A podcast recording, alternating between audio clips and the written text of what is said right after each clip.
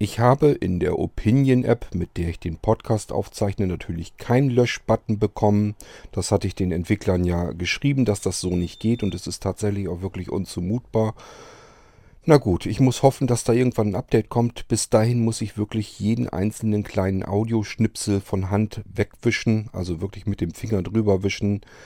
Von rechts nach links, dann wird der Löschen-Button äh, sichtbar. Dann kann ich da drauf drücken, aber das funktioniert mit jedem einzelnen Audioschnipsel.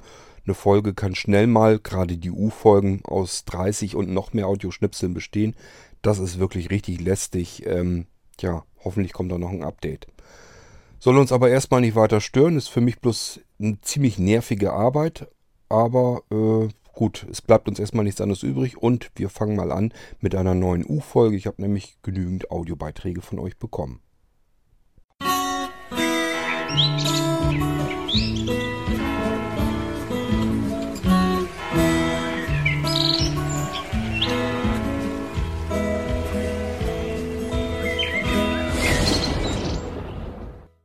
Moin Kurt, Thorsten hier. Mal wieder ein bisschen was von mir und diesmal zum Thema Fernbedienung, wo du es jetzt mit der kleinen Infrarot-Fernbedienung hattest, mit der lernfähigen. Das erste Mal bin ich auf lernfähige Fernbedienungen gestoßen, das muss so 2000 rum gewesen sein, wo ich halt hier mit DVD-Kram, äh, Surround-Anlage und so angefangen habe, wo sich halt die Fernbedienungen gehäuft haben. Hab vermutlich auch so ziemlich alles durchprobiert, was es auf dem Markt gab. Ich hatte ganz lange Zeit Philips Prontos, falls die noch jemand kennt. Das ist also so ziemlich das teuerste, was man sich an Fernbedienungen kaufen kann. Quasi ein iPhone, aber nur als Fernbedienung. Äh, extrem teuer, extrem schick, äh, hat sich leider nicht durchgesetzt, ist auch über die Jahre dann nicht billiger geworden. Ja, aktuell benutze ich hier von Logitech eine Smart Hub. Äh, hat halt den Vorteil, die kann auch Sachen steuern wie Hue-Lampen oder so, aber ist für das, was ich momentan brauche, ein bisschen überdimensioniert. Hat, wie gesagt, auch dieses Webinterface, was du schon gesagt hast, was schlecht bis gar nicht bedienbar ist, wenn man nicht gut sehen kann. Du brauchst immer eine Steckdose, wo ein, äh, äh, ja, wie soll man das nennen, ist wie so ein Transmitter. Also die Fernbedienung arbeitet auf Funk und das Ding ist so, ein, so eine Funk-Infrarot-Bridge, äh, die dann da halt normale Befehle draus macht. Die Fernbedienung ist zwar recht klein und schön, aber bei mir laufen ja mittlerweile 99% meines Medienkonsums im Wohnzimmer übers Apple TV. Da brauche ich noch die Fernbedienung vom Apple TV, muss den Fernseher noch anschalten und muss meine Lautsprecher laut und leise machen. Also so gut wie nichts. Da wäre diese Mini-Fernbedienung, die du vorgestellt hast, genau richtig. Ich habe auch schon eine bestellt. Also das äh, werde ich mal ausprobieren, weil mehr brauche ich ehrlich gesagt wirklich nicht mehr. Jo, das war's zum Thema Fernbedienung. Ciao. Naja, die teuerste lernfähige Fernbedienung, die hatte ich eigentlich. Ähm, bin ich mir ziemlich sicher, weil das Ding wirklich schweineteuer war. Das war von Sony ein Teil. Die sah aus wie so ein kleiner Computer, hatte auch ein riesengroßes Display. Und zwar alles weit vor Zeiten von so typischen Touch-Displays. Das hatte zwar auch ein Touch-Display, reagierte aber noch auf diesen Druck. Das kennst du sicherlich auch noch. Ähm, das war so ein riesengroßer Klopper und äh, alles Mögliche an ähm, Tasten. Der hatte große Tasten unten drunter, also richtig äh, fühlbare Tasten, normale Tasten. Und oben in diesem Display hat er dann äh, die Tastaturen nachgebildet, äh, die man halt gebraucht hatte, von den Geräten, die man so gebraucht hatte. man hat also ähm, das Layout sozusagen umschalten können je nachdem welches Gerät man haben wollte. Man hat die Geräte durchschalten können und die eigentlichen Tasten wurden dann in diesem Display ähm, dargestellt und die konnte man dann auch drücken. Und wie gesagt, das Ding war sehr breit und auch, ja, war so ein ganz ordentlicher Klopper, das Ding. Ähm, sah nichtsdestotrotz total schick aus. Der hatte so eine, wenn man da irgendwie was gedrückt hat, ähm, ja, Sony hat da indigo-blaue Hintergrundbeleuchtung, hat das genannt. Und äh, das sah tatsächlich auch wirklich äh, edel aus, das Teil. Ich bin mir gar nicht mehr sicher. Ich glaube, das hat damals irgendwie 300 Mark oder so gekostet. Es war für eine Fernbedienung also schon recht happig. Ähm, aber die habe ich tatsächlich eine ganze Weile lang benutzt. Früher so, als das noch normal war, dass man mehrere Videorekorder vielleicht im Wohnzimmer hatte, Fernseher und Stereoanlage und was man dann alles so hatte. Das habe ich alles mit dieser einen Fernbedienung dann gesteuert. Ähm, die erste, die große, die ist mir irgendwann, glaube ich, kaputt gegangen. Dann habe ich mir eine neue gekauft. Da gab es einen Nachfolger davon, der war ein bisschen schlanker und sah noch ein bisschen schicker aus. Die erste war so, so dunkel, dunkles Grau, so das Gehäuse. Die nächste war in Silber, das sah viel schicker aus. Ähm, die habe ich mir aber ehrlich gesagt nie wieder eingerichtet, denn das ist von der Einrichtung her, war das natürlich auch eine Schweinearbeit. Und die ich diese Arbeit habe ich mir nie wieder angetan. Das Ding muss sogar noch irgendwo in irgendeinem Karton rumfliegen und ist nie benutzt worden.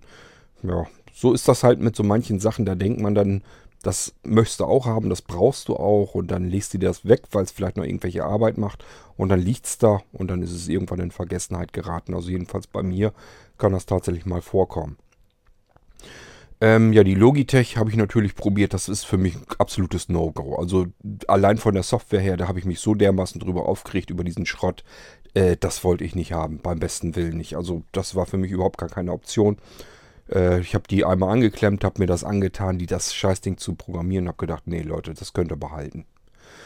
Ähm, ja, was heißt behalten? Ich weiß gar nicht, habe ich sie irgendwie, ich glaube, ich habe sie irgendjemandem geschenkt. Ah, ich bin mir nicht sicher oder liegt die nur irgendwo rum. Na, ist ja auch egal. Jedenfalls, das Teil habe ich tatsächlich nie im Einsatz gehabt und äh, das war für mich absolut null. Ähm, dann habe ich diverse andere Fernbedienungen. Ich weiß gar nicht, ist auch eine bekanntere Marke mit diesen Displays. Ähm, oben drin, die so ein Farbdisplay drin haben. Die sind schon besser, aber wie gesagt, mit dem Display, ja, wenn man nicht vernünftig gucken kann, hat das alles keinen Zweck. Egal, ob es eine beschissene Software am PC ist oder ob es ein kleines äh, Display in der Fernbedienung selbst ist, das kann man dann alles nicht vernünftig sehen.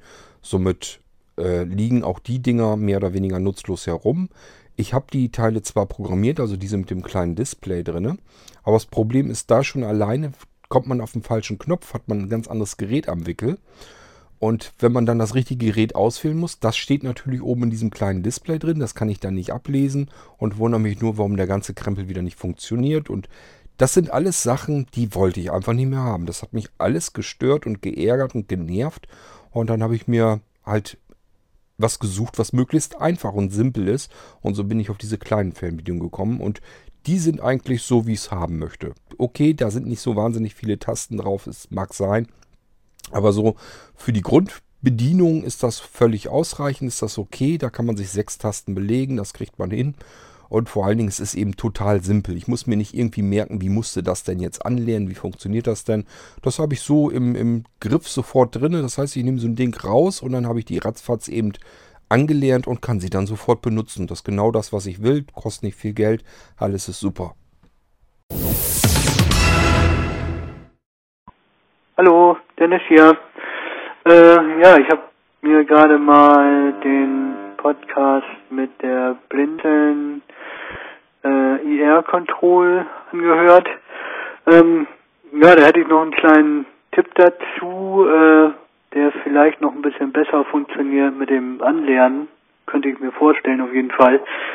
Ähm, einfach die beiden Fernbedienungen mit den Köpfen, sage ich jetzt mal, also mit den äh, Teilen, äh, Bereichen, ne, wo ähm, der Infrarotsensor drin sitzt, ähm, ja, äh, gegenüber, äh, also äh, zueinander schauen sozusagen, ne, äh, und dann auf den Tisch legen. Ähm, ja, so dass sich äh, die beiden Infrarotsensoren, wie, wie gesagt, gegenüber äh, sind und ähm, ja, dann wirklich vielleicht ja gar nicht so weit weg, sondern ein paar Zentimeter eben, ne, dass man die möglichst gerade gegenüber liegen hat. Ähm, man könnte es natürlich auch noch, wenn man es noch ein bisschen präziser haben will, vielleicht sogar mit einem äh, Lineal äh, so machen, dass man die beiden Fernbedienungen, also wirklich die eine äh, links äh, liegen hat, die andere rechts, ähm, ne, also so, so gegenüber äh, entlang dem Lineal eben, ne, also auf dem äh, auf dem Stück, sag ich mal, von 1 bis 5 des Lineals, äh, da liegt die äh, linke Fernbedienung. Ähm, so, und zwischen 5 und 7 am Lineal ist sozusagen Platz, ne, wo, wo der Raum ist, wo, wo die beiden Infrarotsensoren sich anschauen können. Und dann von 7 bis 12 zum Beispiel äh, liegt dann so der Länge nach ähm, die rechte Fernbedienung. Ja, und dann, äh, wie Kurt das ja schon erklärt hatte, ähm, äh, in den Anlernmodus schalten bei der neuen Fernbedienung und äh, dann ähm, ja bei der alten äh, kurz die Taste drücken. Vielleicht vorher schon mal eben schauen, wenn das eine größere Fernbedienung ist, äh, welche der 20.000 Tasten brauche ich denn jetzt gerade mal. Ähm, genau, da schon mal den Zeigefinger drauf. So, also wie gesagt, dann auf der neuen eben äh, einschalten, den Lernmodus, äh, ja, die Taste eben drücken. Ähm, und fertig. Ich denke mal, dann braucht man da vielleicht gar nicht so in der Luft da rumfuchteln und hoffen, dass, dass man die beiden dann irgendwie blindlings irgendwie gegenüberhält, äh, sondern ja, hat das eben stabil, äh, vernünftig auf dem Tisch liegen. Ähm, könnte ja vielleicht dann noch ein bisschen präziser funktionieren. Alles klar. Bis denn dann. Ciao, ciao. Dennis, das wird im Allgemeinen ja, da wird dazu geraten. Ich habe das probiert, also bei mir funktioniert das schlechter. Das kann daran schon liegen oder daran scheitern, wenn Fernbedienungen unterschiedlich dick sind, in einer unterschiedlichen Höhe. Dann hat man diesen Punkt schon nicht mehr ganz genau und schon gehen die irgendwie ineinander vorbei. Jedenfalls habe ich damit keine besseren Erfahrungen gemacht. Ich mache es wirklich so, dass ich die gegenüber halte und dann beide Fernbedienungen so ein bisschen drehe, dass die sich irgendwann zwangsläufig über Kreuz kommen. Denn dieses Signal, dieses Anlernen, ähm, das geht ungefähr eine Sekunde oder so oder vielleicht sogar noch länger, ich weiß es nicht. Jedenfalls, wenn ich das so ein bisschen bewege, ist die Chance hoch, dass dieser Punkt, dass die beiden sich irgendwann rein zufällig allein schon treffen und dann hat man es eigentlich relativ zielsicher. Also ich komme mit dieser mit dieser rotierenden, dieser leichten rotierenden Bewegung bei beiden Geräten über Kreuz komme ich persönlich besser mit zurecht. Aber gut, das kann ja jeder ausprobieren, was besser funktioniert. Wie gesagt, auf dem Tisch liegend, das habe ich ja auch gedacht, dass das wohl sicherlich besser ist und habe das ausprobiert. Bei mir hat das gar nicht richtig vernünftig funktioniert. Also bei mir ging das mit diesem Bewegen, ging das besser. Das klappt nämlich meistens jedenfalls auf Anhieb. Da sind immer so einzelne Sachen dann dazwischen, die dann vielleicht nicht gleich gehen, die ich nochmal nachlernen muss. Aber die, äh, im Normalfall klappt das eigentlich noch mit am besten.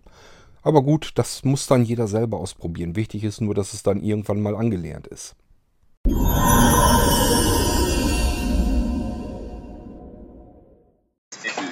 Hi Gott. Ja, jetzt verstehe ich tatsächlich ein bisschen besser, was du meinst. Ähm, tja, was heißt, ich sehe das nicht? Ich, ich, ich kann das auf verschiedenen Ebenen sehen, solche Sachen. Ähm, ich, äh, ja, also ich, ich sehe ich seh auch einen Roboter so wie du. Das, das kann ich auch. Aber ähm, ich kann auch einen Roboter anders sehen. Und, äh, oder eine Software. Sa sagen wir jetzt einfach mal eine Software. Ich sage ja selber auch bei dem Aibo, das war, ähm, das hatte mit KI nicht viel zu tun. Okay, der hat jetzt ein paar Sprachbefehle verstanden. Der hat äh, von der Funktionalität her, von den Varianten und Reaktionen her, hat er jedes Spielzeug bis heute geschlagen. Weil der einfach viel, viel mehr konnte aber das war halt eben, und das ist mir voll bewusst, das war ein Vorgaukeln von Intelligenz. Das machen ja Spiele am Rechner zum Beispiel genauso. Ähm, dahinter steckt eine Programmierung, die ist mal mehr und mal weniger ausgeklügelt. Was ich einfach sehr, sehr schade fand, war einfach, dass der Roboter, sag ich mal, von sich aus keine so ausgeklügelte Software hatte. Nichts konnte. Und, naja, das heutige Spielzeugroboter eben äh, ja, wesentlich weniger können als, sag ich mal, der iPro jetzt. Wobei man dazu sagen muss, dass Softwareentwicklung ja nun mal auch Geld kostet. Ähm, aber ich verstehe schon, was du, was du meinst und ich kann deine Sichtweise auch verstehen, weil ich diese Sichtweise parallel zu der anderen eben auch habe. Nur wenn ein künstliches Leben mir gut vorgegaukelt wird, und zwar so, gut, dass die Software so komplex gestrickt ist oder so viel kann, dass die mir nach zehn Monaten noch nicht langweilig wird, und das war bei dem iBot zum Beispiel, dann, ähm, dann ist es vielleicht auch einfach ein bisschen besser gemacht oder ein bisschen, äh, ähm, ein bisschen ausgeklügelter gemacht, sag ich mal. Ähm, als, als normales Spielzeug, ohne jetzt von Intelligenz sprechen zu wollen. Ähm, ich denke, ja, also äh, das, ist eine, das ist eine ausgeklügelte Programmierung, aber wenn mir ähm, irgendwas äh, äh ein bisschen was vorgaukelt, ein Programm oder sowas, äh, äh, dann, naja, dann ist das halt eben auch schon ganz gut. Darum ging es mir eher, dass es so eine Software gar nicht mehr gibt, die so ausgeklügelt ist, zumindest nicht im Robotikbereich. Äh, Darum ging es mir eigentlich. Also ähm, ich habe einfach erkannt, dass, mir, dass es mir da hauptsächlich um die Software ging. Ähm, aber trotz allem natürlich das, was du sagst mit der CCU, das ist äh, eine gute Sache. Ähm, das werde ich mir auf alle Fälle mal äh, ranholen und äh, werde mir das mal an, an, anschauen. Ähm, beim Echo weiß ich noch nicht. Du, da geht es mir gar nicht um die 50 Euro. Ähm, ich muss mir halt einfach überlegen, ob ich das haben möchte oder ob ich es nicht haben möchte. Keine Ahnung. Ähm, mm, ja, und ansonsten muss ich halt mal, äh, mal weiter gucken. Du hast natürlich recht, die Mechanik so mit den Motoren und so, das, das hat man natürlich bei einem Rechner so nicht. Ähm, ja, gut, das mit dem Controller jetzt zum Beispiel, der sich tatsächlich auch äh, bewegen kann und so und, und Force Feedback simuliert, das ist wieder irgendwo ein Spezialfall. Ähm, da bewegt sich natürlich dann auch was drin, aber das ist ja eher so die Ausnahmeperipherie, dass es da was gibt.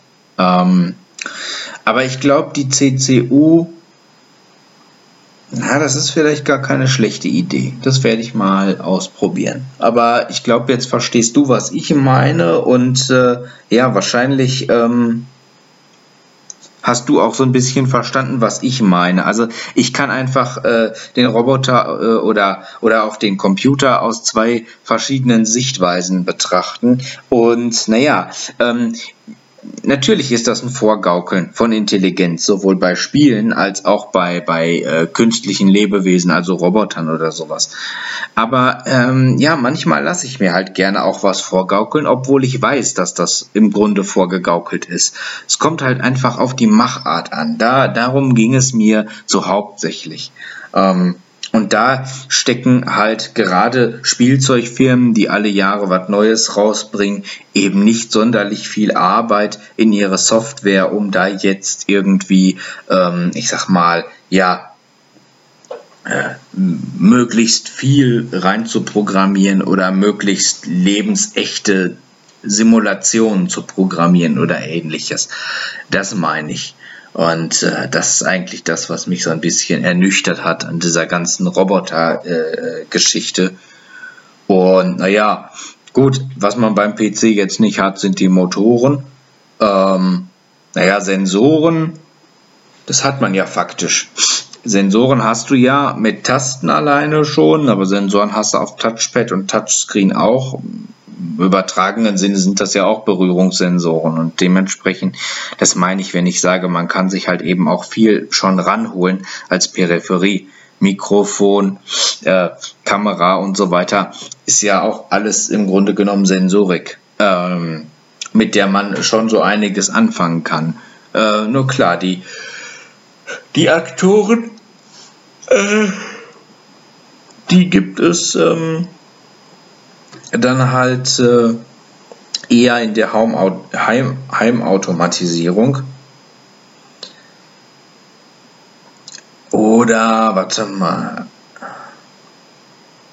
bin mir gar nicht sicher. Ich meine sogar, es gab sogar mal einen Roboterarm, so, so, so einen Greifarm, aber einen ganz einfachen irgendwie, der per USB vom PC aus angesteuert worden ist und den man dann quasi so als externe Peripherie äh, äh, an den Rechner angeschlossen hat und der sich dann bewegt hat. Also äh, ja, ähm, oder den man programmieren konnte, auf jeden Fall. Irgendwas habe ich da mal gesehen. Ähm, bin mir aber gerade selber gar nicht ganz sicher, wo ich das gesehen habe.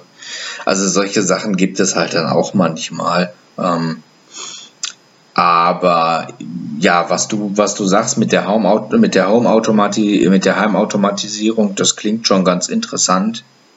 Ich denke, das äh, ist schon ja so das ist schon äh, eine ganz coole Sache. Werde ich mich mal umschauen. Bei mir geht's halt äh, so um das große Ganze. Bei mir geht's gar nicht unbedingt immer so um die Bewegung des Roboters oder so. Bei mir geht's einfach darum, ist da eine gute Lebenssimulation drin, die mir jetzt gut äh, verkaufen kann, dass sie intelligent ist, oder ist da gar nichts hinter? Und wenn da gar nichts hinter ist, naja gut. Ähm, dann gehst du halt ernüchtert aus dieser Geschichte raus. Das ist eigentlich alles, was ich damit sagen wollte. Und das äh, hat mir einfach gezeigt, ja, dass auch, ein, dass auch ein Roboter im Grunde genommen nicht mehr viel, nicht viel mehr als ein Computer ist. Ähm, klar mit ein paar zusätzlichen Motoren und so weiter dran und Sensoren, aber ansonsten, ähm, das war einfach das, was ich so signalisieren wollte, dass einfach mir klar geworden ist, dass bei beidem eigentlich die Software äh, die erste Geige spielt. Aber vielleicht, ähm, ich habe das Gefühl, du hast mich da so ein bisschen, ähm, so ein bisschen besser verstanden. Äh, ich habe beide Sichtweisen irgendwie auf, auf diese Geschichte. Ähm, ich kann nur, ja, ziemlich gut umswitchen, was ich gerade sehen möchte. Vielleicht kann man es auch so erklären. Ja, ich bin, ich bin, was das angeht, echt schwierig. Also ich bin da nicht, äh, naja, was heißt schwierig? Ich bin halt keiner, der sich so auf eine Sache wie die Programmierung nageln lässt, so festnageln lassen will. Das, das habe ich mal mit den Lego Mindstorms probiert und da bin ich äh, kläglich gescheitert. Nicht, weil ich es äh, nicht hätte lernen können, sondern weil ich die Zeit für die Programmierung nicht hatte und weil mir das, was die geboten haben, zum Beispiel einfach auch schlicht zu langweilig war. Ähm, ja, weil da halt eben nichts so von sich aus bei war. Ähm, ja, genau, das ist das, was mir noch so einfällt. Du sagst, du willst dich da auf die Programmierung nicht äh, festnageln lassen. Das Problem an einem Roboter ist ganz einfach, entweder du nutzt das, was andere programmiert haben und guckst dir das einfach nur an, was er macht, oder aber du programmierst selber. Ganz viel mehr bietet so ein Roboter ja eigentlich gar nicht. Also letzten Endes kannst du nur daraus äh, ja, dir das angucken oder äh, schauen, was wie reagiert er und nutzt im Prinzip einfach nur die Programme, die dort schon äh, jemand anders programmiert hat oder du programmierst ihn selber. Das sind eigentlich die beiden Grundfunktionen, die so ein Roboter bietet. Mehr ist da nicht. Ähm, auch bei Industrierobotern nicht. Die Dinger müssen programmiert werden. Irgendwer programmiert die und jemand anders äh, überwacht vielleicht noch, was die dann tun. Aber ganz viel mehr gibt es da eben nicht. Also selbst denken können die Dinger nun mal nicht. Da muss irgendwie ein Programm rein. Entweder man programmiert das selber oder man nutzt ein Programm, was schon drinne hängt und ja, nutzt dann das so, wie es dann ist und mehr ist es dann halt nicht. Ähm, ja, wie gesagt, ich habe ansonsten haben wir ja, glaube ich, alles dazu gesagt und deswegen können wir auch zum nächsten Audiobeitrag gehen.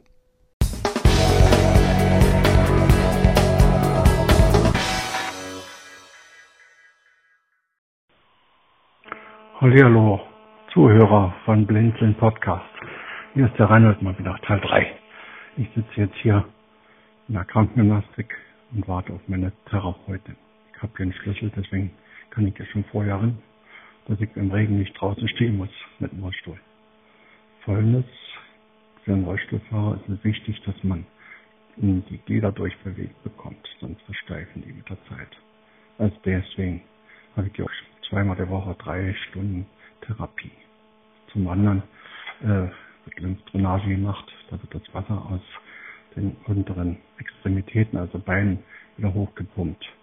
Weil als Fußgänger hat man ja die sogenannte Muskelpumpe dass man das Wasser wieder hochpumpt. Das passiert bei mir ja nicht. Und wenn man lange sitzt und die Füße nach unten sind, dann läuft es da eben frei.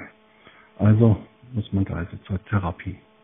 Und am Ende wird der Schlingentisch gemacht, wird man aufgehoben, oh Quatsch, nicht aufgehoben, sondern aufgehangen im Becken und hängt an der Decke.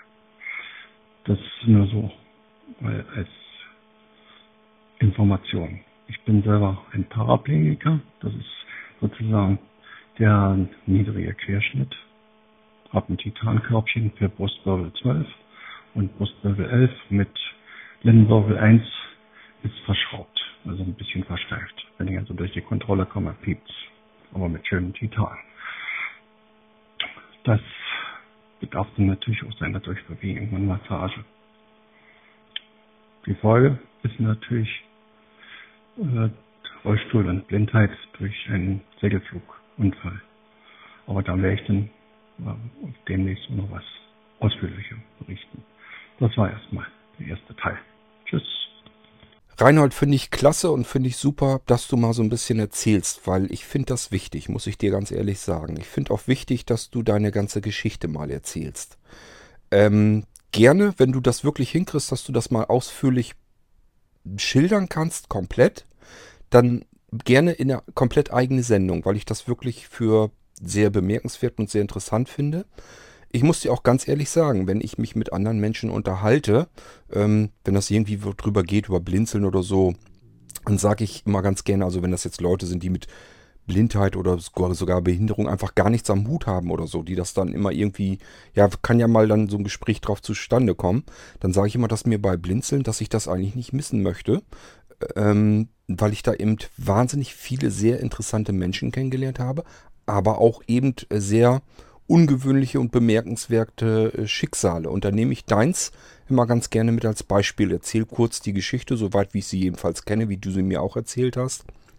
Und ich finde das schon sehr ungewöhnlich, sehr außergewöhnlich, was, was bei dir passiert ist. Das ist ja nun wirklich ein knallharter Bruch in deinem Leben gewesen. Und man muss es aber ja auch so sagen, wie es ist. Ähm, man kann froh sein, dass du das überlebt hast. Das war ja nun nicht so unbedingt raus. Äh, das hätte auch nochmal wieder anders ausgehen können. Und gut, du erzählst jetzt so ein bisschen, was da alles mit zusammenhängt. Und äh, ja, zweimal ins Krankenhaus die Woche für je drei Stunden und was die da alles mit dir anstellen, das ist alles nicht schön, das ist alles nicht angenehm. Aber ähm, die, die Alternative wäre halt gewesen, dass es dich einfach gar nicht mehr gegeben hätte und das wäre sehr schade gewesen. Das kann ich dir aber so schon flüstern. Also ähm, ich bin jedenfalls froh, dass ich dich kennenlernen konnte und ähm, ja, dass du mir auch deine Geschichte erzählt hast. Und ich wäre noch mehr froh, wenn du die Geschichte dann tatsächlich mal so erzählen würdest und man sie hier auch im Podcast anderen mal zur Verfügung stellen könnte. Einfach, dass andere Menschen vielleicht mal erkennen können, dass ja, es kann ein Schicksalsschlag im Leben, kann einen treffen und zwar heftig. Und das kann auch bis an die Grenze der Belastbarkeit bringen. Das ist alles wahr. Aber ähm, das Leben geht dahinter, danach eben weiter. Es geht komplett anders weiter, aber es geht immer irgendwie weiter. Man darf sich da nicht aufgeben lassen. Und das ist eigentlich so die Botschaft, die man bei solchen Dingen eigentlich ähm, weitergeben kann und weitergeben sollte. Das ist bei mir so, dass ich den Leuten klar machen kann, ja, klar ist Kacke, wenn man blind wird, gar keine Frage, ist nichts Schönes dran, ähm, aber das Leben geht dann weiter. Es ändert sich komplett alles, es geht anders weiter, aber es geht eben weiter.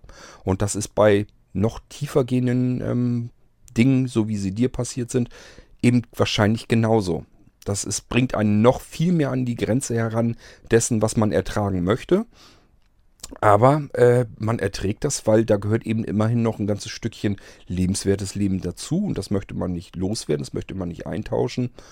Und ich denke mal, dass man von diesen Dingen ruhig erzählen sollte, damit andere Leute das eben begreifen, dass auch wenn irgendwie sowas passiert, dass das Leben eben nicht zu Ende ist, sondern dann weitergeht, nur es verändert sich eben um 180 Grad. Das ist leider so.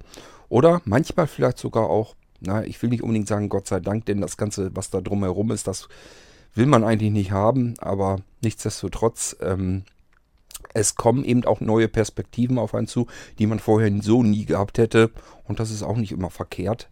Ähm, da sind auch viele Sachen dabei, wo man sich sagt, das hätte ich im anderen Fall, in meinem anderen Leben, hätte ich diese Dinge gar nicht gesehen, hätte ich gar nicht kennengelernt. Und ich glaube, das ist äh, sicherlich auch nicht ganz unwichtig. Jedenfalls vielen Dank, dass du deine Geschichte mal so ein bisschen erzählst.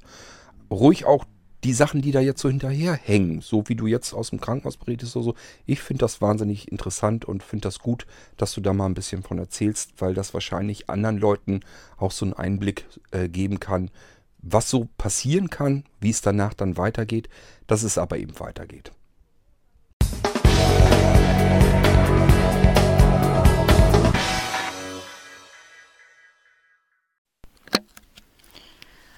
Hallo Kurt, Podcast 413, verdrehte Zeit. Das ist für mich so ein kleines Reizthema, alles was mit Sommerzeit und der Zeitumstellung zu tun hat.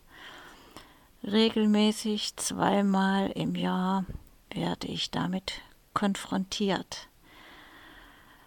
Ich weiß gar nicht, wie viele Jahre das her ist. Da hatte ich mir beim Marland Versand eine sprechende Funkuhr bestellt.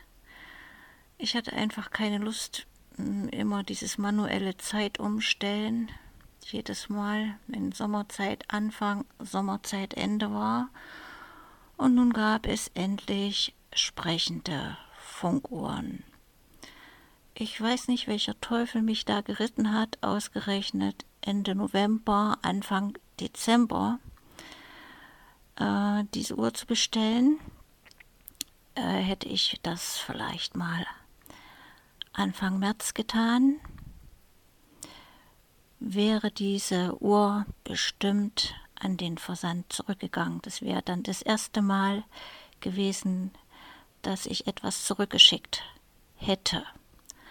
Aber so sollte es also nicht kommen. Ich pack die Uhr aus, ein Riesenklopper. Na gut, was soll's, typisch Hilfsmittel. Wahrscheinlich brauchen die Blinden immer so etwas überdimensioniertes. Die Sprache, ja, ich würde mal sagen, die ist in Ordnung. Guten Tag. Also gut, an die Sprache habe ich mich gewöhnt, die ist gut verständlich. Man kann zwei Lautstärken einstellen. Ich habe die leise und habe sogar noch den Lautsprecher etwas überklebt, damit das noch ein Zacken leiser ist. Aber das ist jetzt nicht das Thema. Die böse Überraschung kam dann im März das erste Mal Umstellung auf Sommerzeit.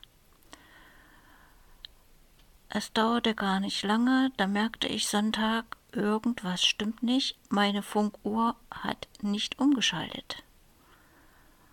Ich bin richtig in Panik geraten und habe so einen Ärger gehabt, Batterien raus, alles nochmal gemacht und eingestellt. Letztendlich alles manuell, dann die Zeit umgestellt. Da hätte ich auch keine Funkuhr benötigt. Und das gleiche spielt dann auch im Folgeherbst. Ja, dann rief ich doch mal bei Marland Versand an und erzählte das. Hätte mir auch eine andere Uhr bestellt, aber es gab in, äh, zu diesem Zeitpunkt keine Auswahl. Ja, und da hatte ich dort einen Mitarbeiter am Telefon, der mir gesagt hat, die Uhr würde das Funksignal so schwach reinbekommen und stellt praktisch mit 24 Stunden Verspätung auf Sommerzeit um oder auf die mitteleuropäische Normalzeit. Ich wollte das gar nicht glauben. Ich verstehe es heute noch nicht, wieso und die Uhr dann mit 24 Stunden Verspätung das Signal dann auf einmal äh, stark genug reinbekommt, ist, äh, begreife ich einfach nicht. Bis jetzt noch nicht. Und habe dann beim nächsten Mal das ausprobiert. Ich weiß noch, mein Mann gesagt, er soll mich ja wecken, wenn irgendwas schief geht. Hab also den ganzen Sonntag noch mit der äh, sagen wir mal, mitteleuropäischen Zeit äh, verbracht und am Montag, als es also auf Arbeit ging und ich ja eine Stunde eher aufstehen musste, mich darauf verlassen, dass die die Zeit umgeschalten hat. Und siehe da, es klappt. Also, jetzt habe ich immer noch einen Tag länger Sommerzeit, wie alle anderen Menschen, bei denen die Uhr halt funktioniert. Oder auch äh, dann im März noch einen Tag meine geliebte mitteleuropäische Zeit, die normale Zeit. Ich sage jedes Mal, wenn Sommerzeit zu Ende ist, jetzt stimmt alles wieder. Ich empfinde das jedes Mal so. Es ist nur auch für mich Stress, es ist nicht mein Biorhythmus. Und ich mag Sommerzeit nicht und hoffe, dass dieser Schwachsinn, du hast es ja gut beschrieben in deinem Podcast, endlich mal wieder abgeschafft wird. Das zu diesem Thema. Viele Grüße von Bärbel. Ja, das mit der Funkuhr, das habe ich mir im Garten auch gedacht. Wir haben im Garten, also auf der Terrasse, dort wo wir halt meistens so sitzen und so, haben wir, habe ich so eine riesengroße Uhr gekauft, so wie man sie vielleicht aus, auf dem Bahnhof oder so hat. Naja, auf dem Bahnhof sind meist noch größere. Aber jedenfalls ein ordentliches Ding. Sieht so aus wie ein großer Essteller. Ähm, große Ziffern dran, große Zeiger dran, also dass man sie auch eben von weiter weg vielleicht noch sogar ablesen kann. Ähm, da hatte ich erst eine, die sah schick aus, die war schick fertig gemacht und so weiter. Und da ging die Zeit nie. Die hatte sogar, dass sie äh, abends im Dunkeln, es war extra eine für den Garten gemacht, dass die im Dunkeln wunderschön angeleuchtet wurde und so. Ähm, die sah schicker aus. Da ging aber die Zeit immer nicht richtig. Das musste man ständig nachjustieren. Hatte ich keine Lust zu. Und äh, irgendwann ist sie dann gar nicht mehr gegangen. Habe ich gedacht, ja prima, dann bist du das blöde Ding auch endlich mal los. Was nützt dir eine Uhr, wenn sie schick aussieht, aber nie so richtig funktioniert. Dann habe ich mir eine neue gekauft äh, mit Funkmodul drin, damit sich das AS dann selber stellt und ich damit nichts mehr zu tun habe. Da war das nämlich genau das gleiche Problem. Das Funksignal war wohl irgendwie zu schwach, das kam da nicht so richtig ran. Sie konnte sich nicht vernünftig einstellen und dieser Zeiger kreiste in einer Tour ständig rum. Ich habe sie dann an verschiedenen anderen Stellen äh, hingelegt und irgendwann hat sie sich dann tatsächlich synchronisiert, dann ging es dann. Äh, ja, dann habe ich sie hingehängt. Was soll ich sagen? Letzter Sturm, ich weiß gar nicht jetzt nicht den letzten, den wir jetzt gerade erst hatten, sondern davor den großen. Der hat die Uhr mir glatt weg von der Wand gerissen und die ist nach unten gefallen und damit war sie dann auch kaputt. Ich habe irgendwo noch eine, die habe ich mir auf Reserve gelegt. Muss ich mal gucken, wo ich die liegen habe. Dann hänge ich die dort wieder hin und überlege mir mal was, ähm, ob ich die irgendwie ein bisschen, dass sie da ein bisschen stabiler hängt. Vielleicht mache ich die noch zusätzlich mit Draht fest oder so. Keine Ahnung. Jedenfalls, ähm, wenn sie natürlich bloß wenige Wochen hält, runterfällt und dann kaputt ist, das ist natürlich auch nicht Sinn der Sache. Ähm, ja, muss ich mal gucken, wie ich das mache. Also das Thema mit den Funkuhren jedenfalls, das ist tatsächlich auch immer so ein kleines Problemchen. Ähm, mittlerweile haben wir ja überall Technikgedöns oder so, wo Uhren angezeigt werden. Ähm, meine Dreambox zeigt eine Uhrzeit an. Wenn ich so ein Logitech Squeezebox Radio so habe, da ist ein Display drin, da wird auch wunderschön groß die Uhrzeit dargestellt. Also es gibt verschiedene Geräte, die allein schon die Uhrzeit darstellen und ähm, ich muss sagen, für mich ist das alles gar nicht mehr weiter interessant. Ich gucke gar nicht mehr, wo ich eine Uhr habe und wie spät das ist. Wenn ich das wissen will, sage ich einfach, Alexa, wie spät ist es? Es ist 16.53 Uhr. Zack, fertig.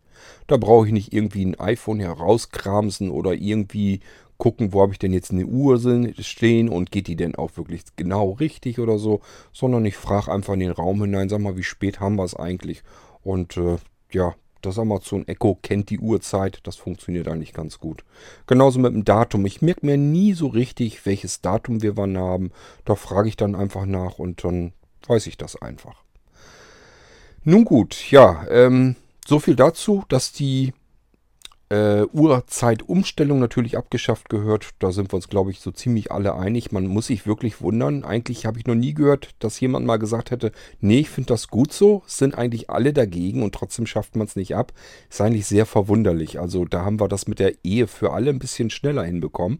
Ähm, vielleicht muss jemand ähm, bei unseren Politikern nur mal Bescheid sagen, dass das abgeschafft gehört, ob sie das nicht langsam mal machen wollen. Und äh, ja, aber wahrscheinlich ist das wieder so eine typische EU-Geschichte, die wir gar nicht alleine durchziehen können. Man muss eben abwarten, was die sich da beratschlagen. Aber eigentlich, ich kenne keinen, der das Ding irgendwie in Ordnung findet. Das, der Mist gehört wirklich langsam mal wieder weg.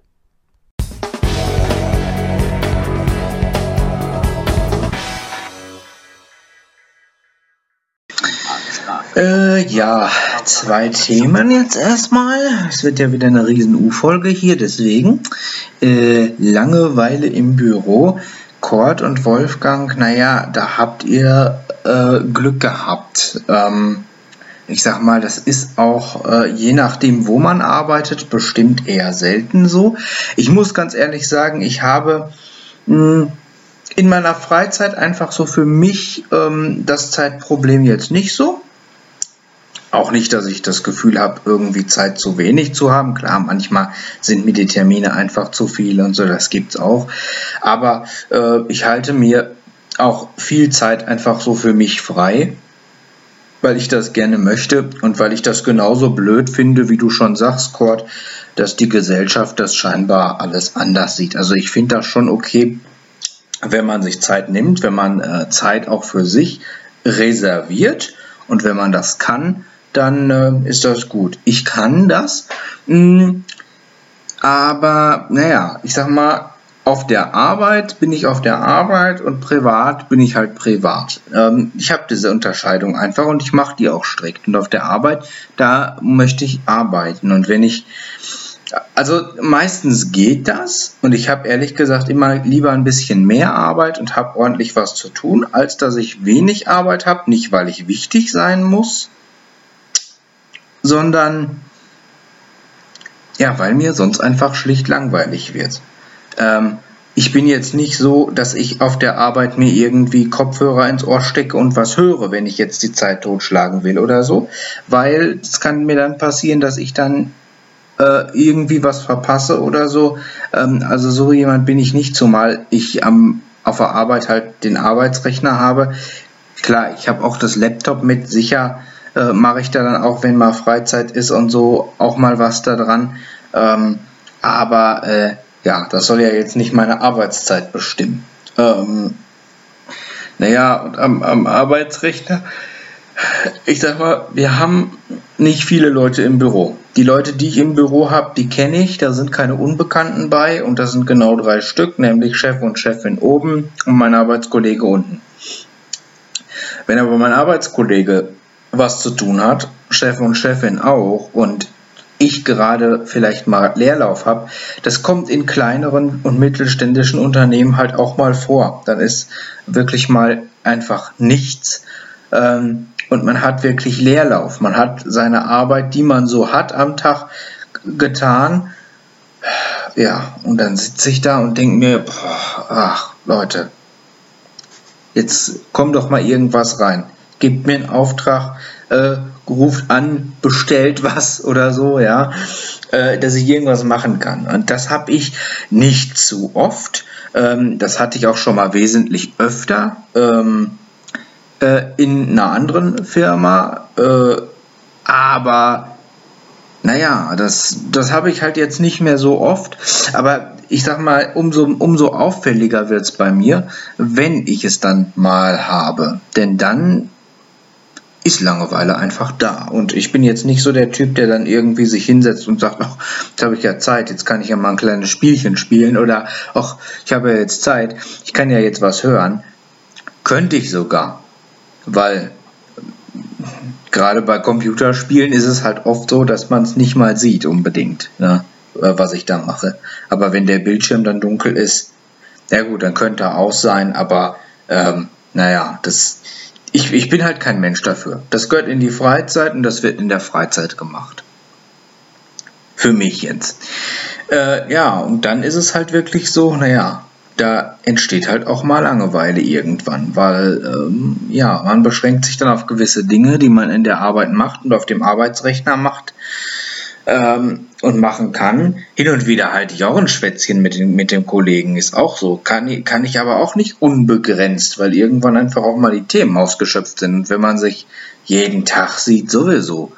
Ähm, ja, und dann kann ich es halt nicht anders ausdrücken, wenn dann wirklich mal Leerlauf ist, und das passiert in kleinen Betrieben halt mal, äh, ja, dann ist halt eben auch mal Langeweile. Das ist dann halt manchmal so, ähm, dass man so eine Durststrecke überwinden muss und dann geht's auch wieder. Also ähm, im Moment ist es auch tatsächlich so, dass wir gut zu tun haben. Also, äh, aber es gibt halt so so Zeiten, so Saisonzeiten sind das meistens typisches Sommerloch oder sowas wo dann einfach nichts passiert, wo du dann einfach da sitzt und dir denkst, oh, jetzt läuft hier irgendwie gar nichts. Ja?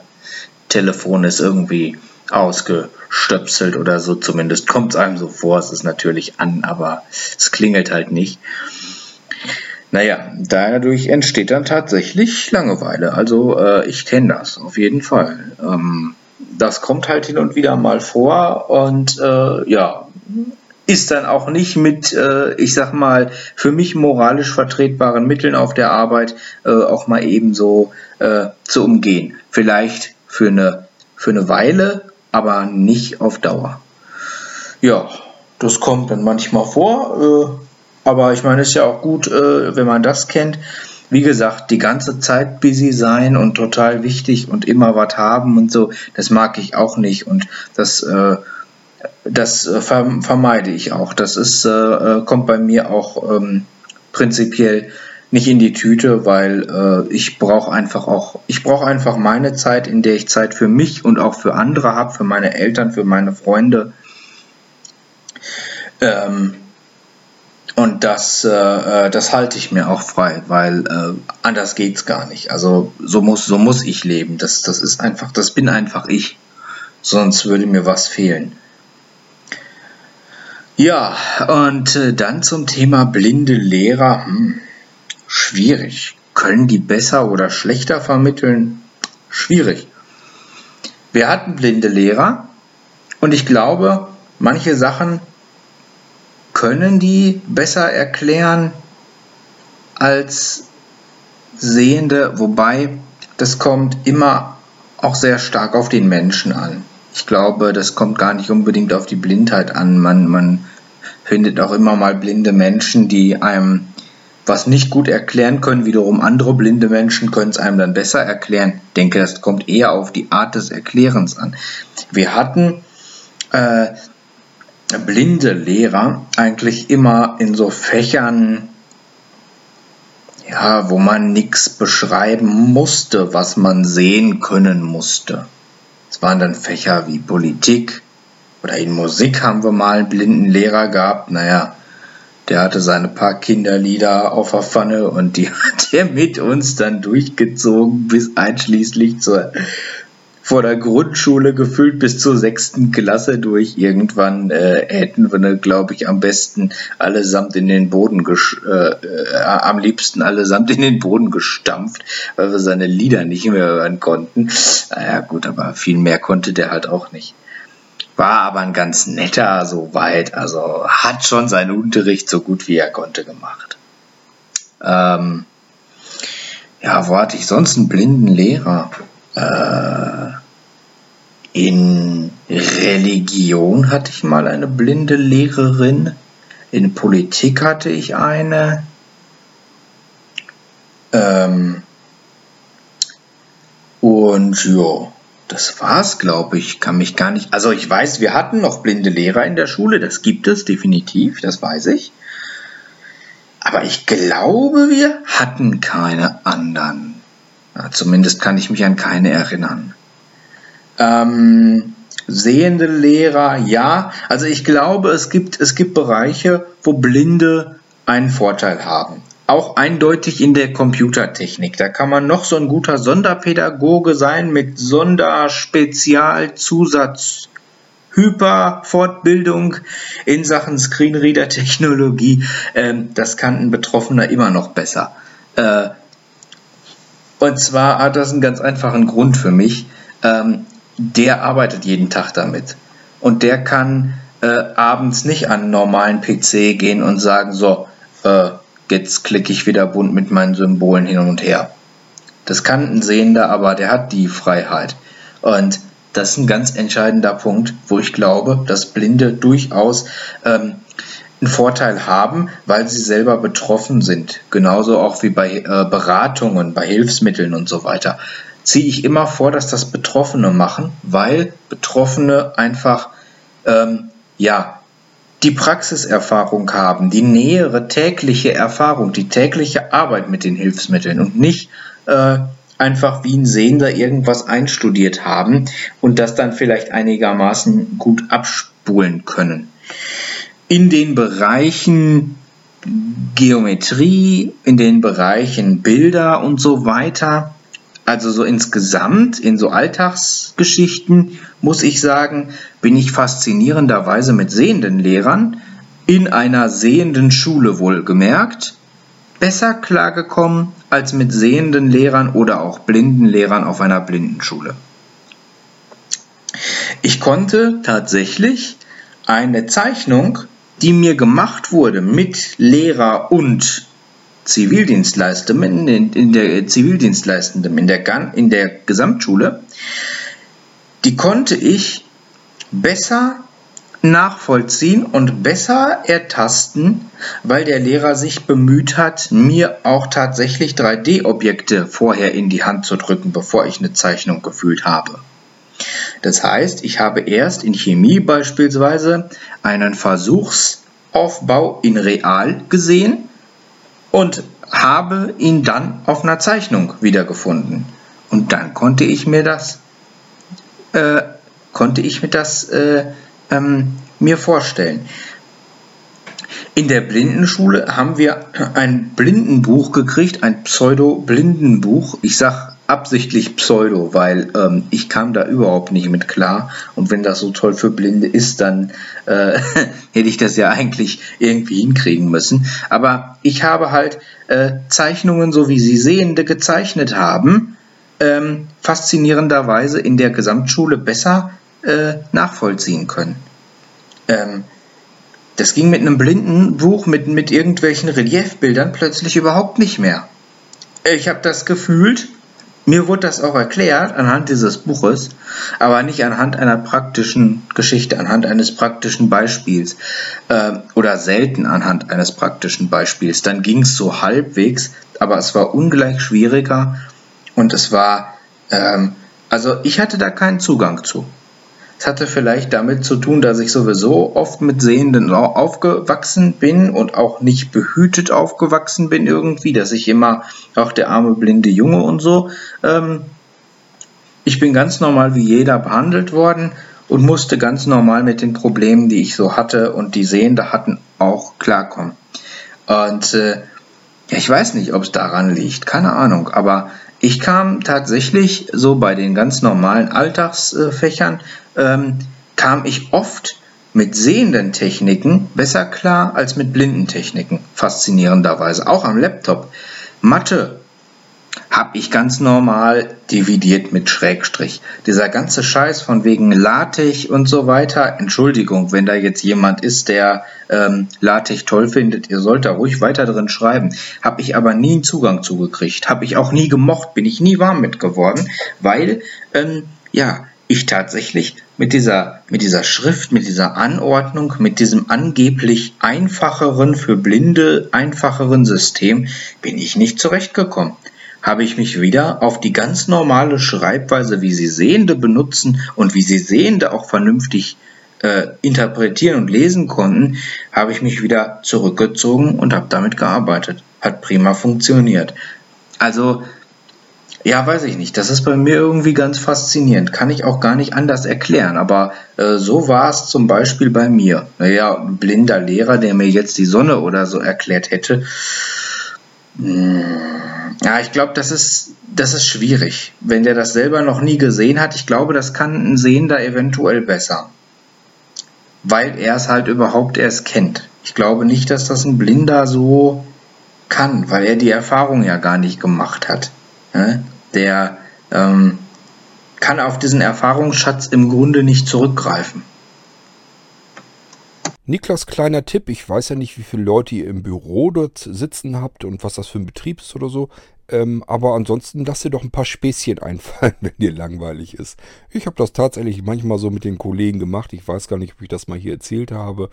Ähm, ich hatte zum Beispiel, äh, wenn mein Kollege dort saß vor dem Rechner oder so, dann äh, bin ich mit den beiden Füßen unten an die Rollen von dem ähm, Bürostuhl gegangen, habe die Rollen sozusagen eingeklemmt. Ich weiß ja, dass die nur so eingesteckt sind und habe dann einfach einmal so kurz am Bürostuhl ein bisschen geruckt und dann war die Rolle halt weg und er hatte dann so einen Kippelstuhl äh, beispielsweise. Oder was ich noch gerne gemacht habe, ist, ich habe ähm, ihm die Datei pov.exe oder pov.com hieß die, glaube ich sogar, äh, habe ich ihm ins ähm, Verzeichnis gepackt, so dass das immer ausgeführt wird, wenn man das, äh, also ins Systemverzeichnis geschmissen. Und ähm, habe die pov.com, also pov heißt wirklich Power Off, ähm, davon mal abgesehen. Und die, habe ich einfach umbenannt in seinen Namen, also in den Vornamen. Und äh, dann bin ich dann irgendwann in der Pause, bin ich zu ihm hin ich habe gesagt, hast du eigentlich schon mal deinen Namen eingegeben in die Eingabeaufforderung? Sagt er, hä, was soll denn da passieren? Ich sage, ja, muss man ausprobieren. Ich wusste das auch nicht. Ich sage, das, das, man kann seinen Namen da eintippen und äh, ja, dann passiert was. Und dann macht er das natürlich, tippt seinen Namen ein. Ich hatte die Datei ja umbenannt. Entsprechend passiert das, was die Datei aber ursprünglich machen sollte, nämlich POF. Power Off. Also es macht Puff und der Computer war aus.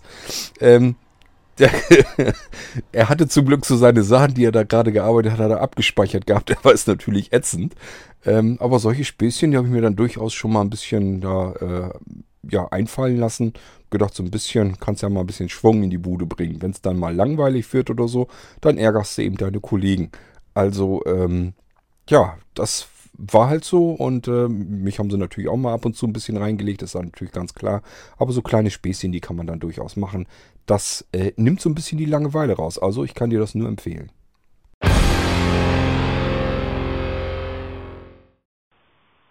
Hallihallo, hier ist der Reinhold, Teil 4. Ich bin immer noch in der Krankengymnastik, hänge jetzt an der Decke, aber am Becken, nicht am Hals. Äh, zur Entlastung, das macht die Sache ganz schmerzfrei. Folgendes, ich hatte vorhin von Paraplegikern gesprochen, das sind der tiefe Querschnitt. Es gibt noch den Tetraplegiker, das ist der hohe Querschnitt. Da, das ist der Querschnitt, wo man nicht die Arme bewegen kann oder so eine extra Beatmung braucht. Klassisches Beispiel war der Schauspieler Christopher Reeves, der den Superman gespielt hat. Weiß nicht, wer den kennt. Der hat äh, dieses Problem gehabt und hat auch sehr viel für die Querschnittler gemacht in den USA. Gut, das ist Teil äh, 1. So, ich bin seit 2003 bei Blinzeln. Bin über ein, na, wie soll ich sagen, ein Mitkandidat von der Berufsgenossenschaft reingekommen. Wir hatten die gleiche Betreuerin und das ist der Beatschreck, der hat mich dann in die, Liste Bitmaschine geholt. Und da habe ich mir dann erstmal langsam wieder die Computerei zurückgeholt. Mein letztes Windows, was ich gesehen habe mit der Augen war 3.11, beziehungsweise ganz, ganz zu Anfang noch den Windows 95 Bildschirm. Aber gut. Und dann halt mich da so langsam durchgewurschtelt und dann plötzlich war ich immer Info und der ist inhaltlicher Info inhaltlicher Moderator mit der Big Maschine. Dann ging es noch weiter und irgendwann hat man mich in technische Moderation mit drin geholt, wo man alles für Blindeln macht. Mailinglisten einrichten, konfektionieren und was jetzt äh, einen Webspace einrichten für Connect, Kunden und dergleichen. Also ich wurschtel da viel im Hintergrund, aber auch immer mit eingeschränkter Zeit. Aber ich glaube, das hat ja gerade auch schon berichtet, warum. Gut. Also bin ich schon Urstein von Blinzeln sozusagen. Da sind sie auch schon 14 Jahre und richtig Rechner. Und die Sache macht mir auch sehr viel Spaß, wenn ich jemandem auch helfen kann. Ja. Gut. Ach, zu dem Thema Chemiekasten. Ich hatte einen Freund in der Straße, der hatte den Chemikus, der war allerdings zwei Jahre älter und da hatten wir auch so ein Experiment gemacht mit Verbrennung und so. Wir waren so clever, wir haben die Schiebetüren, was über den Tisch war, äh, aus dem Hängeschrank rausgemacht und hatten schön Alufolie drauf gemacht, dass wir so Arbeitsplatz hatten, dass wir da Alu, Halshalsfolie. Naja, und drauf geklebt, alles schön. Dann haben wir eine Verdampfungsschale unseren Verbrennungsprozess da machen wollen. Noch ein bisschen, bisschen mehr. Ja, hat man sich nicht so ganz dran gehalten. Und dann haben wir auch angezündet und dann ist die Schale auch kaputt gegangen, geplatzt, wo sich die Flamme und die Alufolie auf dem Holzbrett, die war verbrannt. Und das Holz auch. Naja, das zum Thema Chemie. wenn man sich nicht dran hält, was vorgeschrieben wird. Naja, gut, wir haben ja Alufolien drüber geklebt, dann war die Sache erstmal optisch wieder in Ordnung. Das nur zum Thema Chemiebaukasten. So, ich werde wahrscheinlich immer montags und mittwochs vormittags, wenn ich in der Krankengymnastik bin, da hier vielleicht hier und da mal ein bisschen was erzählen. Tschüss. Tja, Reinhold, freue ich mich schon drauf, was du zu erzählen hast. Wollen wir es dann mal abwarten. Ähm, ja, zum Chemiebaukasten selbst kann ich so nichts sagen. Ähm, das Einzige, was mir so einfällt, da weiß ich aber ehrlich gesagt nicht, ob ich da rumgekokelt habe mit Absicht oder ob mir das ähm, zufällig passiert ist. Jedenfalls muss ich doch sehr davor warnen. Und zwar diese Wunderkerzen, die kennt ihr ja sicherlich auch. Die kann man normalerweise einzeln anzünden und dann sprühen die so Funken von sich weg. Ähm, ich weiß nicht mehr, wie gesagt, warum. Ich habe irgendwie alle Wunderkerzen angezündet. Ob mir das versehentlich passiert ist oder ob ich das mit Absicht gemacht habe, weiß ich nicht. Das Blöde war bloß, ich habe das in der Bude gemacht. Ähm, da habe ich doch ganz schön Schiss gekriegt, weil das ist etwas, das kriegt man nicht mehr aus. Und das ist wirklich, äh, das war also richtig, ja, als wenn man innen drin ein Feuerwerk abgefackelt hatte. Und das Zeug ist wirklich gefährlich, weil das äh, schmilzt ja dann auch so ein bisschen in sich zusammen. Also äh, da habe ich wirklich einen Schreck gekriegt und habe es auch ein bisschen mit der Angst zu tun bekommen. Ähm, ich habe gedacht, scheiße, wie, das kriegst ja wirklich nicht mehr aus. Man kann das nicht eben irgendwie auspusten, man kann nichts drüber legen, dass das irgendwie ausgeht oder so. Das Ding, das brennt, bis es eben fertig ist mit Brennen. Und in der Zeit äh, liegt das dann, ja, ich hatte es auf dem Tisch liegen. Also es war wirklich nicht äh, gerade klasse. Apropos, da hatten wir nämlich auch irgendwie in der Küche ähm, Wunderkerzen. Da kann man wirklich eine Menge Scheiße mitbauen. Ähm, ich weiß auch nicht mehr, warum wir die da angezündet haben. Da haben wir auch irgendwie mal zum Wunderkerzen angezündet, aber ganz normal, also einzelne. Sah auch schick aus. Das Problem war bloß, diese Funken, die reichen dann immer noch wohl aus, wenn sie da unten auf den Boden fallen. Ähm, da hatten wir diesen PVC-Boden, das war halt in der Küche. Und der hat da Löcher reingebrannt. Das war tatsächlich so. Also den Boden haben wir damit wirklich ruiniert und kaputt bekommen. Ähm, also mit diesen Wunderkerzen die sehen immer so harmlos aus, aber da ist wirklich nicht mit zu spaßen. Geht da ein bisschen vorsichtig mit um. Auch eine Gefahr, die viele nicht sehen, sind Metallschwämme. Wenn man so einen Topfschwamm hat, so einen Metallschwamm, ähm, angenommen, ihr packt das zum Beispiel irgendwie so einen, so einen Metallschwamm in eine Schublade oder so und da lagert ihr auch Batterien.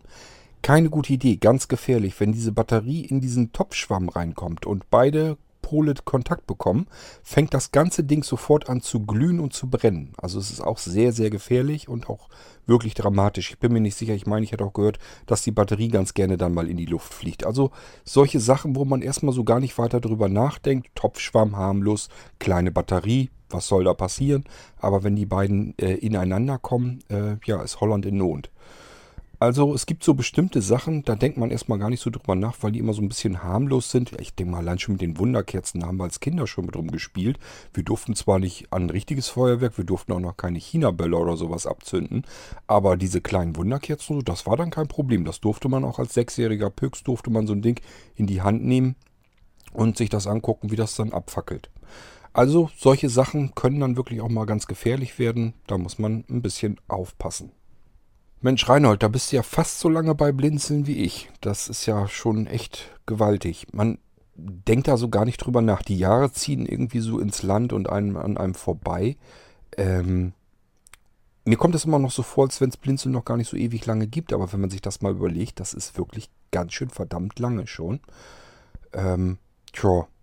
Und da war so mancher Sturm im Wasserglas. Man hat so manches Mal gedacht, das fliegt einem hier alles um die Ohren, weil sich ständig irgendwelche Leute in die Haare bekommen haben.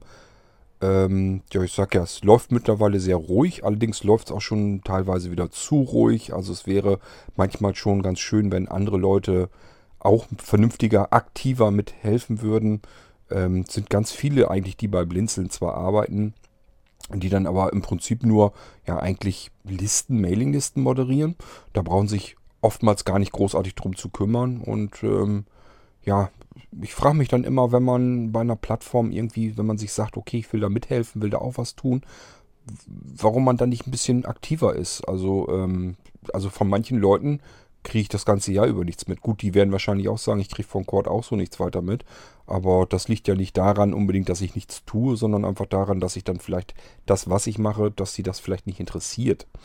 Ähm, das kommt nämlich zwischendurch mal vor, dass Leute sagen, Mensch, ich habe ja schon ewig nichts mehr von dir in der Mailingliste oder so ähm, gelesen, wo du früher ständig geschrieben hast. Das stimmt aus den Mailinglisten. Habe ich mich immer wieder ein bisschen mehr zurückgezogen, weil äh, es ging mir dann doch irgendwann so ein bisschen auf den Keks einfach, weil letzten Endes Dinge wiederholen sich ständig, Leute bekommen sich immer wieder in die Haare. Ähm, und das ist mir einfach alles ein bisschen zu viel gewesen. Und deswegen habe ich mich da so ein bisschen zurückgezogen, habe mir andere Bereiche gesucht, die ich bei Blinzeln wieder äh, machen kann. Und es gibt halt immer irgendwie was zu tun. Und das wundert mich immer, dass andere Leute das nicht auch so für sich entdecken können und einfach sagen, ich hätte mal Lust, so etwas oder was anderes zu machen. Und ähm, da kann ich dann eben meinen Kram dazu beisteuern und dann mache ich das einfach. So ein paar Leute gibt es natürlich zum Glück, ähm, die dann wirklich, so wie Reinhold auch, dann wirklich aktiv im Hintergrund auch arbeiten, ähm, wo wirklich die Sachen einfach laufen, wo man einfach weiß, okay, da muss man sich nicht unbedingt drum kümmern. Ähm, wenn wir bei Connect irgendwie eine Anfrage oder so haben und Reinhold schnappt sich den, dann weiß ich gleich, ist in Ordnung. Da brauche ich mich schon mal überhaupt nicht mehr drum zu kümmern. Da kümmert sich Reinhold drum und das weiß ich, das läuft dann einfach. Das funktioniert und dann ist gut. Das würde ich mir halt von so manch anderem halt auch gern mal wünschen. Aber gut, ja, wünschen kann man sich das. In Erfüllung gehen muss das trotzdem nicht. Bloß bei manchen frage ich mich dann wirklich, was hatten die eigentlich ursprünglich mal im Sinn, als sie bei Blinzeln angefangen sind und was helfen wollten. Ich weiß, dass viele damit ein Problem haben, selbstständig zu arbeiten. Das habe ich soweit natürlich im Laufe der Jahre mitbekommen, immer wieder. Das heißt, die allermeisten sitzen dann wirklich da und sagen, ja, jetzt muss man sich hier um mich kümmern und mir sagen, was ich tun soll, muss mir das auch erklären, was ich dann tun soll und so weiter. Und äh, das kann so natürlich nicht so richtig gut funktionieren, denn diejenigen, die schon für Blinzeln was tun, die arbeiten, sind natürlich schon komplett zeitlich voll eingespannt und können dann nicht den anderen noch sagen, was sie tun und lassen sollen. Also eigentlich muss man, wenn man bei Blinzeln helfen möchte, muss man selbstständig arbeiten können. Das ist eine der wichtigsten Eigenschaften, die es gibt. Man kann einfach das tun, wozu man Lust hat und äh, woran man Freude hat. Da kann man immer irgendwie, kann man das einbringen und äh, kann sich dann eben selbstständig um diese Sachen dann auch kümmern. Man muss eigentlich nur so ein bisschen mit den anderen koordinieren. Wenn man jetzt davon ausgeht, ich will jetzt helfen, setze mich hin, ja, jetzt füttert mich mit Arbeit und kümmert euch um mich. Das funktioniert dann meistens nicht so gut, weil wir einfach nicht die Leute haben, die sich um so etwas dann großartig kümmern können. Ich kann mich nicht hinstellen und auch noch den ganzen Leuten immer erzählen, was sie dann tun sollen und das Ganze koordinieren und so weiter. Ich habe meine eigenen Sachen bei Blinzeln, die ich tun muss und dementsprechend ist meine Zeit ja auch schon längst rum. Das ist ja auch schon alles dann voll und dann kann ich sowas nicht auch noch übernehmen. Ähm, Tatsache ist jedenfalls, ich fände es schön, wenn einfach mehr Leute bei Blinzeln mal mit anpacken würden und das auch selbstständig könnten. Und das ist leider eher selten als ähm, Normalfall.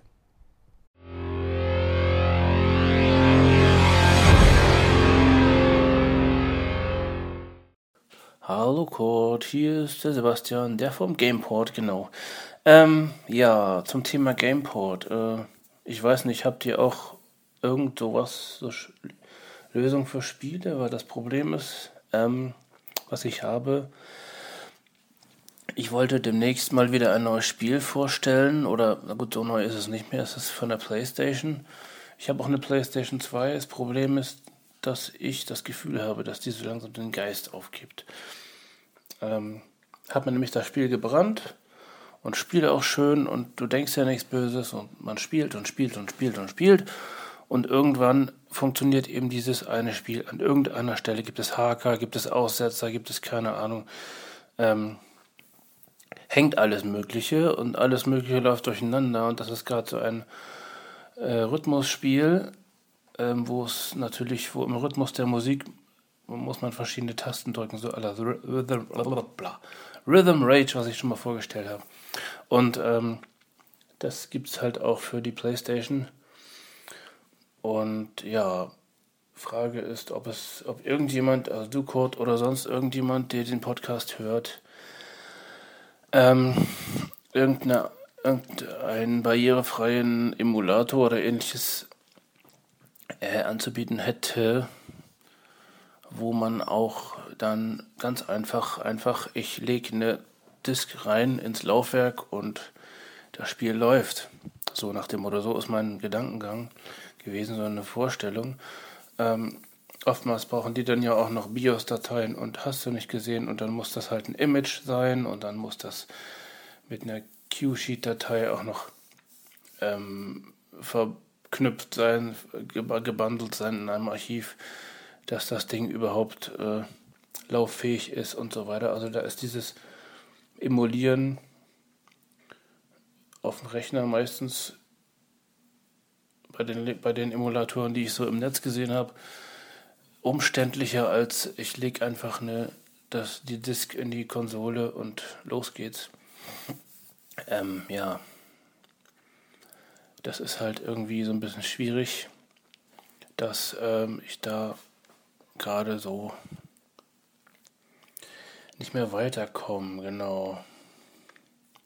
Zusätzlich dazu hat sich dann auch noch das Netzteil von meinem Laptop wahrscheinlich verabschiedet. Ich muss da mal schauen, ob wir haben in, auf, auf unserer Arbeit so ein bisschen Leute, die ähm, da Ahnung haben von Löten und ähnlichem Kram. Ob man da mir ein bisschen weiterhelfen kann, weil ähm, auf dem Rechner ist ja alles drauf, was ich auch für Blinzeln dann brauche zum Zusammenschneiden und zum Hochladen, weil die Mac-Version von FileZilla, dieser FTP-Client, den ich benutze, der ist sowas von unzugänglich. Das geht gar nicht klar. Also, das ist doch sehr blöd. Mhm. Und ja, mit dem Spiel ich habe auch andere Spiele, ähm, wo ich dann immer wieder in die Bedrohung komme, dass die Tastatur verzögert reagiert oder ja, ähnliche andere Kleinigkeiten. Oder ich muss mir die Tastaturbelegung von diesen, äh, ich sag mal, emulierten Controllern auf der Tastatur erstmal selber rausfriemeln, äh, bis ich da hinterkomme, wie man das Spiel dann steuert oder so. Das ist manchmal doch sehr schwierig. Also, ähm, wäre nett, wenn Ducord oder jemand anders, äh, was diese Spielegeschichte, ja, ob, gibt's, die Frage ist halt, gibt es halt überhaupt so einen barrierefreien Emulator, den man ohne, ohne viel großen Aufwand einfach so ähm, benutzen kann. Gut, jetzt weiß ich von dir, du bist gar nicht so der Zocker. Ähm,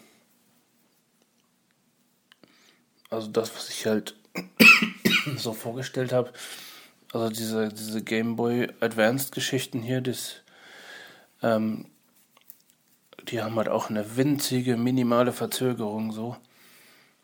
Aber schön wäre es halt einfach, wenn ich meinen Controller anschließe, wenn ich mein, mein Image lade oder, oder ein Spiel lade und dann funktioniert das. Wäre schon nicht schlecht. Genau. Vielleicht hat da mal jemand einen Tipp für mich. Das wäre ganz cool. Genau. Ich werde diese Frage auch nochmal im Gameport stellen. Vielleicht hat da auch jemand eine Idee. Genau, aber da hier auch so ein paar Zocker eventuell zuhören, habe ich gedacht, ja. Und äh, da ihr ja auch so für Barrierefreiheit ein bisschen steht, sage ich jetzt mal, wäre das ein interessantes Thema, habe ich mir gedacht. Genau.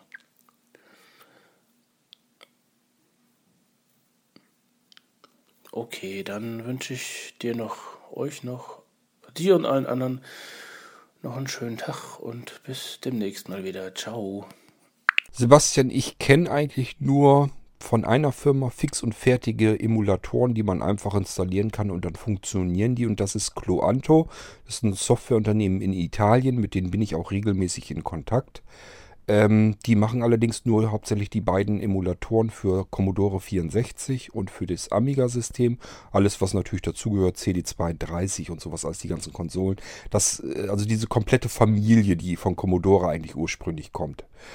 Das können die und das können die auch perfekt. Und es ist natürlich schade, dass die sich um die anderen Sachen nicht auch kümmern würden, weil da wüsste man einfach, wenn da ein Paket von denen kommt, das funktioniert einfach out of the box.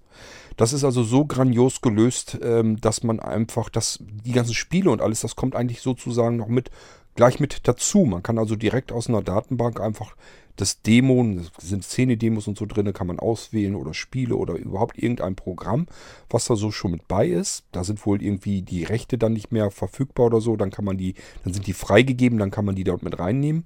Und man kann sich die Dinger natürlich auch mit eigenen Quellen dann ähm, noch erweitern, sodass man, ich sag mal, so an Spiele rankommt, die noch nicht freigegeben sind, die eigentlich gar nicht ähm, ja, weiter verteilt. Da sind immer noch nach wie vor äh, Kopierrechte drauf. Ähm, bloß es gibt halt keine vernünftigen Firmen mehr, die diese Rechte noch wahrnehmen könnten, wo man mal fragen könnte, kann ich das Spiel bei euch irgendwie kaufen oder bekommen oder irgendwie was. Da gibt es halt niemanden dahinter und deswegen ist das immer so, ein, so eine Grauzone mehr oder weniger. Man ist da nicht so richtig ähm, im Recht, wenn man sich diese Spiele besorgt. Ähm, aber es ist eben auch niemand da, der wahrscheinlich klagen würde. Ähm, ja, aber zurück zu den Emulatoren. Das sind die einzigen Emulatoren, die ich persönlich kenne, wo alles fix und fertig ist. Es liegt daran, Cloanto hat sich die ROMs und so, das hat er sich, haben die sich alles fix und fertig eingekauft, die ganzen Rechte an den Marken und so weiter. Also die dürfen das und können das und bieten das dann als rundum Wohlfühlpaket äh, an, sodass man einfach eine CD nehmen kann und ähm, kann sich das Paket installieren, beziehungsweise als Download-Version und kann dann eben die Sachen sich fix und fertig emulieren, so wie man sie haben will. Kann sich einstellen, welche Computer möchte ich jetzt hier eigentlich emulieren und welch, wie viel Speicher sollen die kriegen, welche ROMs sollen die haben. Man kann also alles, man kann sich wirklich den Computer komplett ähm, so zusammenstellen, zusammenbasteln, wie man den haben möchte und dann funktioniert das ganze Ding. Aber es ist das Einzige, wo ich mich überhaupt ein bisschen auskenne, wo ich dir sagen könnte, das Ding ist so, wie er sein sollte, wie man das eigentlich haben möchte. Und alles andere, was ich kenne, was ich kennengelernt habe, ist immer mit Bastellösungen, hat das immer zu tun. Das geht halt nicht anders. Die ROMs und so, die muss man sich alle unter über irgendwelche Ecken dann besorgen erstmal und die dann da wieder reinholen. Ähm, das ist nun mal alles Basteltechnik und äh, das ist bei Emulatoren so. Wenn du es wirklich barrierefrei haben willst, hätte ich gesagt, geh auf Ebay hol dir die Dinger in Original und dann funktioniert der Scheiß wenigstens. Also wenn du irgendwie so eine Playstation oder sowas haben willst, dann guck einfach bei eBay, was kostet Playstation 1, was kostet 2. Ich habe sogar sowas hier stehen. Ich habe ähm, äh, tatsächlich eine Playstation, was habe ich denn? 3, glaube ich. Habe ich im Regal stehen. Die habe ich als zum Spielen eigentlich noch nie benutzt. Das war für mich eigentlich immer nur ein guter, ich glaube, die kann sogar Blu-ray-Disc, äh, kann die sogar spielen. War für mich immer nur ein guter DVD-Player. Und äh, ursprünglich hatte ich so gehofft, na, kannst du hier Amazon ähm, Prime Video mit reinpacken. Da gibt es eine App für und verschiedene andere hier, wenn du Netflix oder sowas, das kannst du da alles mitmachen. Habe ich aber irgendwie auch nicht, weil es dauert mir einfach zu lang, bis man dahin ist, wo man hin will. Äh, dann kam dann ja auch ähm, von Amazon dann äh, die TV-Boxen und so. Dann habe ich mir davon eine gekauft. Das geht dann schon mal besser. Und äh, das Apple TV ist ja auch noch da. Also man ist eigentlich sowieso schon überversorgt, was so äh, Streamingdienste und so angeht. Und äh, da sucht man sich natürlich die Geräte heraus, die das am besten können. Die PlayStation ist ansonsten für sowas insgesamt eigentlich gar nicht schlecht, so als Multimedia-Maschine, weil die Menüs eben sehr schön sind. Die kann man auch Sehbehinderten noch ganz gut erkennen. Die Schrift ist groß und hell auf dunklem Hintergrund. Man kann dieses Menüsystem relativ zügig durchwandern und verstehen. Das klappt eigentlich ganz gut. Und deswegen hatte ich mir die PlayStation eigentlich gekauft. Also weniger zum Spielen. Spiele habe ich hier zwar auch dafür, aber ehrlich gesagt, die liegen da so, wie ich sie mal irgendwann äh, gebraucht als Paket gekauft habe. Habe ich nie reingetan und äh, einfach weil ich kein Spieler bin. Deswegen bin ich dir auch keine besonders große Hilfe bei der ganzen Geschichte, aber na gut, äh, es kann ja sein, dass andere vielleicht noch eine Anregung für dich haben, dann leite ich dir die natürlich weiter. Ansonsten, wie gesagt, ich kann dir nur sagen, ich würde mir an deiner Stelle was Barrierefreiheit und so angeht, würde ich mir einfach gebrauchtes Teil eben bei Ebay holen. So teuer sind die Dinger ja nun auch nicht. Vielleicht, wenn du sogar, wenn du sogar ältere Sachen hast, dass du irgendwie auf PlayStation 1, PlayStation 2 in dem Bereich bist, da kosten die Konsolen gar nichts mehr. Die kriegst du ja hinterhergeschmissen und äh, dann kannst du besser so ein Ding kaufen, hast diesen ganzen, dieses ganze Geraffel mit Emulatoren oder so, was dann sowieso wieder nicht so richtig 100% funktioniert, bist du dann vom Tisch und äh, kannst dann vernünftig mit dem Ding was machen. Also das wäre so meine Überlegung. Ich habe mir eigentlich immer zugesehen, dass ich entweder, wenn ich Emulatoren natürlich bekommen konnte und die funktionieren gut, prima, dann habe ich die natürlich genommen. Ansonsten sehe ich immer zu, dass ich mir einfach die Kisten dann hole und stelle mir die dann hin und äh, kann die dann da im Original nehmen. Das ist meistens oder zumindest oftmals sogar die bessere Alternative, als mit irgendeinem schlechten Emulator äh, herumzufummeln, der dann sowieso nicht so richtig funktioniert und wo dann die Hälfte der Spiele auch nicht richtig drauf geht und so weiter. Das bringt einen dann ja auch nicht ganz viel weiter. Okay, also ich kann dir in dem Fall nicht weiter helfen, aber wir können mal schauen, vielleicht weiß jemand anders noch einen Rat für dich, dann leite ich dir das eben entsprechend weiter.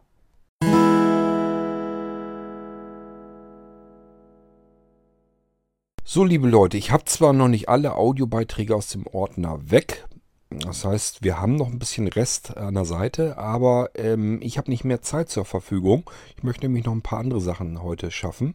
Deswegen ähm, müssen wir hier jetzt mal unterbrechen. Ich schaue mal, ob ich morgen noch ein bisschen was machen kann. Es kann sein, dass ich es morgen gar nicht schaffe. Dann müssen wir Freitag weitermachen, aber irgendwann werden wir jedenfalls die restlichen Audiobeiträge auch noch schaffen. Ähm, so wahnsinnig viele sind es auch nicht, also lasst euch jetzt nicht zurückschrecken. Wer gerne möchte, kann ruhig neue Audiobeiträge schicken, ist kein Problem. Ähm, ja, wir hatten jetzt wieder logischerweise 1. November, habe ich euch schon mal erklärt. Dann werde ich per E-Mails, mit E-Mails bombardiert vom System. Dann kommen die ganzen Statistikmeldungen rein zu jeder Mailingliste, die irgendwie auf den Servern läuft. Ähm, wenn ihr jetzt Audiobeiträge sogar geschickt habt, heute am 1. November, und ähm, vielleicht nochmal eben darauf hinweisen oder so. Es kann nämlich sein, dass es in diesem Mailwust dann mit untergeht. Ich sage ja zu jedem ersten eines Monats, das ist immer so ein bisschen problematisch, weil das vermischt sich hier am iPhone alles.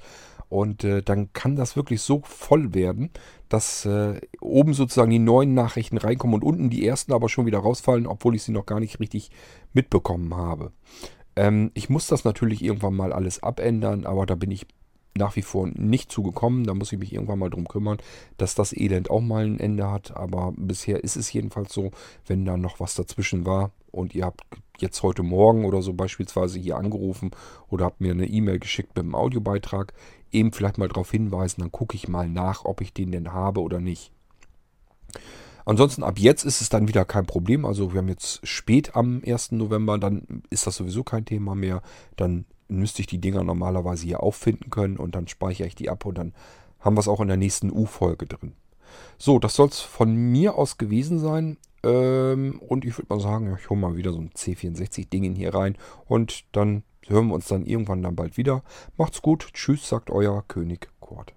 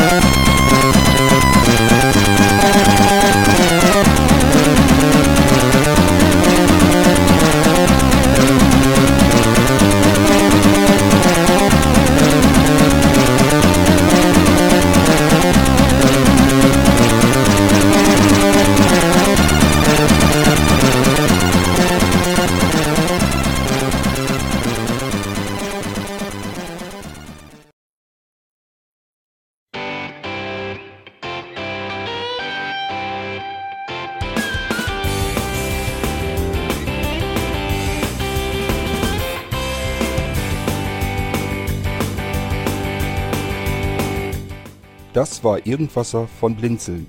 Wenn du uns kontaktieren möchtest, dann kannst du das gerne tun per E-Mail an podcast.blinzeln.org oder über unser Kontaktformular www.blinzeln.org. Blinzeln schreibt man in unserem Fall immer mit einem D in der Mitte. Wenn du möchtest, kannst du uns sehr gerne auch einen Audiobeitrag auf unseren Podcast Anrufbeantworter sprechen. Der hat in Deutschland die Telefonnummer 05165 439 461. Und wenn du uns aus dem Ausland anrufen möchtest, dann ersetze einfach die erste 0 gegen die 0049 für Deutschland. Wir bedanken uns für dein Interesse und freuen uns schon darauf, wenn du auch beim nächsten Mal wieder mit dabei bist.